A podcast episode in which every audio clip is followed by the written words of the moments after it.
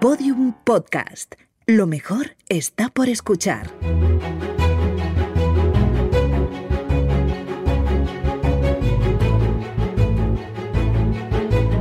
Historia de España para selectividad.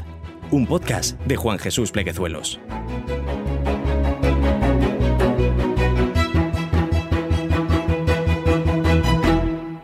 Bienvenidos, amigos y amigas, a Historia de España para Selectividad.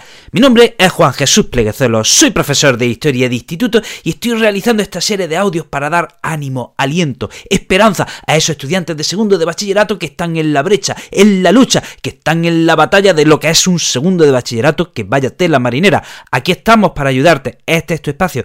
Ánimo, no desfallezcas, todo va a salir bien.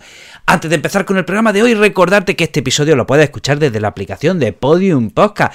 También decirte, muy importante, very important, que ya tienes a disposición el libro de apuntes que acompaña a este podcast, de manera que ya no solo puedes estudiar escuchando estos audios, sino que también tienes el texto eh, eh, en papel para podértelo estudiar de cara al examen tiene el enlace a los apuntes en mis redes sociales.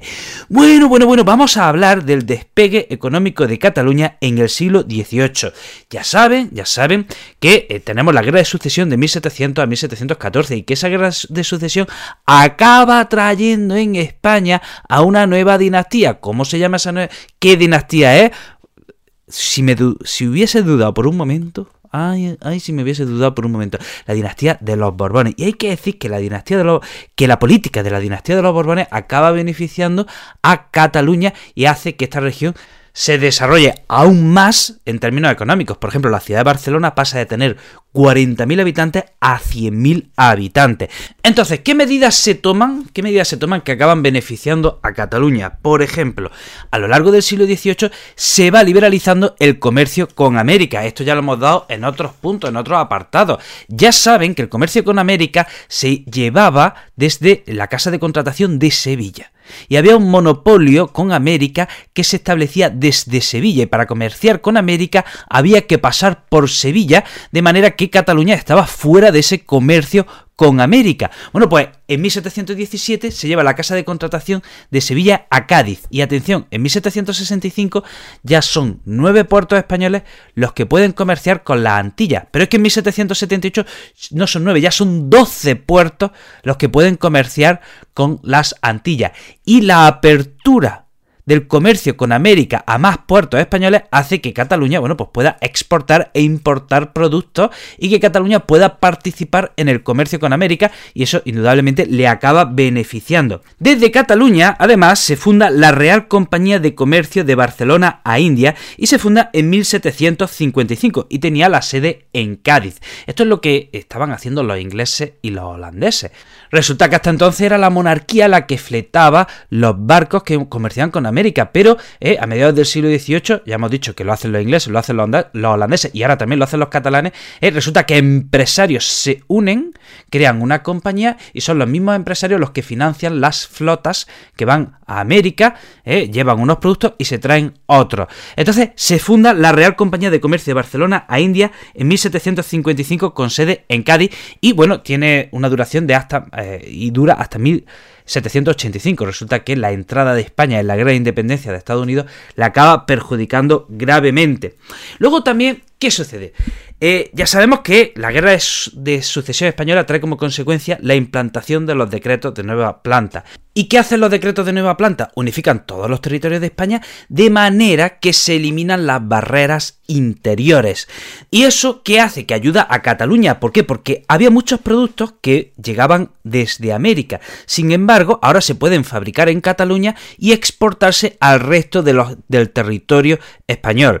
¿eh? Entonces los productos que antes venían de América ahora se hacen directamente en Cataluña. Además, a Cataluña le pueden llegar materias primas del resto de, España. Así que eh, la eliminación de esas barreras interiores eh, acaba beneficiando a Cataluña. Ya digo, primero porque ¿eh? los productos que venían de América ahora se pueden fabricar directamente en Cataluña y exportarse al resto del país. Y, luego porque a Cataluña también le llegan materias primas del resto del país.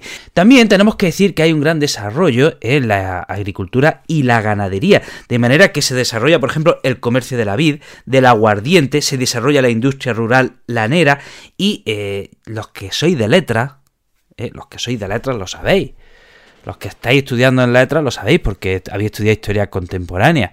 Y ya sabéis que previa a la revolución industrial debe haber una revolución agrícola, que en Reino Unido, en Reino Unido, previa a la revolución industrial, hubo una revolución demográfica, una tecnológica y una revolución agrícola. Para que haya revolución industrial, el campo debe desarrollarse. Y eso estaba pasando en Cataluña. En Cataluña estaba habiendo un gran progreso en la agricultura y eso asienta las bases para que en Cataluña se pueda asentar luego una industria potente y fuerte. Y dentro de la agricultura hay un sector que sería el más potente, que sería la industria del algodón, que tuvo un gran impulso porque en 1771 Carlos III prohíbe la importación de algodón. ¿De acuerdo? Carlos III prohíbe la importación de algodón de manera que el, eh, sector del algodón en Cataluña eh, tiene un gran desarrollo y un fuerte impulso. Esto es lo que llamamos medidas proteccionistas. Las medidas proteccionistas ya saben que tratan de poner fuertes aranceles a los productos que vienen de fuera o directamente prohibir la importación de productos de fuera para potenciar la industria nacional y así hacer que los productos nacionales compitan en mejores condiciones. Y bueno, hasta aquí el programa de hoy. Te recuerdo que este episodio lo puedes escuchar desde la aplicación de Podium Podcast. También decirte que tienes a tu disposición el libro de apuntes que acompaña a este podcast para que puedas estudiar no solo escuchando, sino también eh, con tu texto delante. Tienes el enlace a ese libro en mis redes sociales. Querido amigo, querida amiga, te mando un pedazo de abrazo y nos vemos en el próximo programa. Todos los episodios y contenidos adicionales en podiumpodcast.com. También puedes escucharnos en nuestros canales de Spotify, iTunes, iBox y Google Podcast y en nuestras aplicaciones disponibles para iOS y Android.